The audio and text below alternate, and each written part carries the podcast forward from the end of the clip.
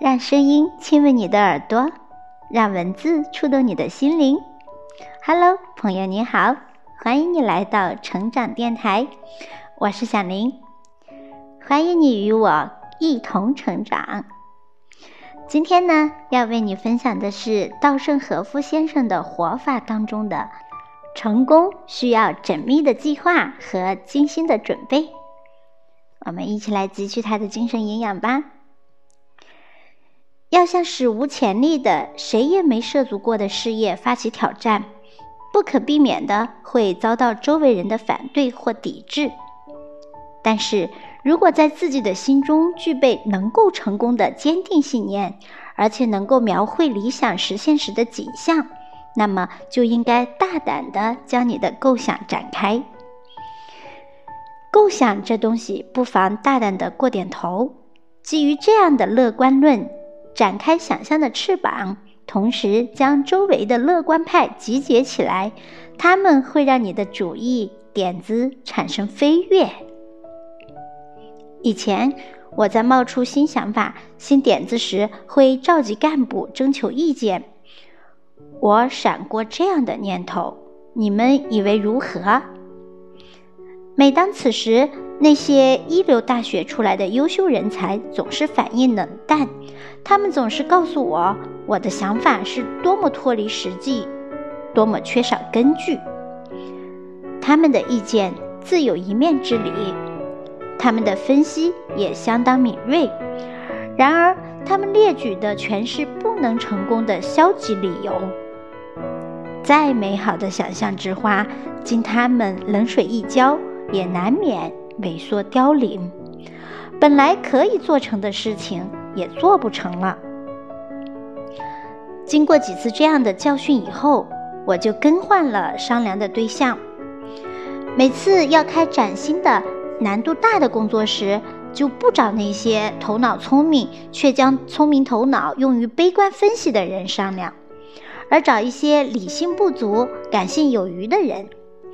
这些人对我的提案总是很有兴趣，总是赞同。嗯，很有意思，一定要试试。我就将他们集合起来商讨大事。或许有人认为我这种做法太荒唐，但是在事情的构思、构想的阶段，恰好需要这种由乐观派营造的乐观气氛。但是，将构想转到具体计划时，情况就完全不同了。这时，应该基于悲观论，设想各种可能出现的风险，进行仔细慎重的分析，制定周密的计划。大胆和乐观，归根结底只是在构想的阶段有效。然而，到了计划付诸实行的阶段，就要再次强调乐观论。坚定地采取行动，就是说，乐观构想，悲观计划，乐观实行，这是成就事业、变理想为现实时必须的态度。这个道理，冒险家大厂满郎先生的高见值得参考。大厂先生是全世界第一位单独徒步穿越北极和南极的人。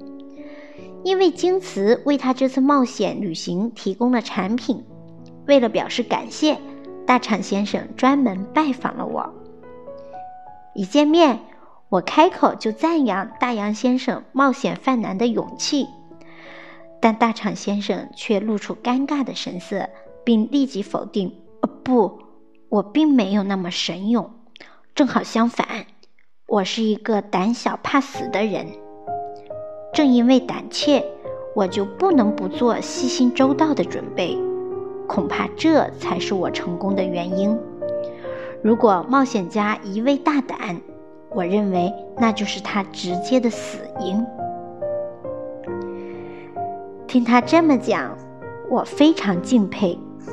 不管什么事业，能成为成功者必然与众不同，因为他们手中握有真理。缺乏以小心、谨慎、周密为基础的所谓勇气，不过是蛮勇而已。这就是一代冒险家大厂先生想要说出的真理。好，朋友们，今天的分享就到这里，相信你已经从中听出了贤者的大智慧。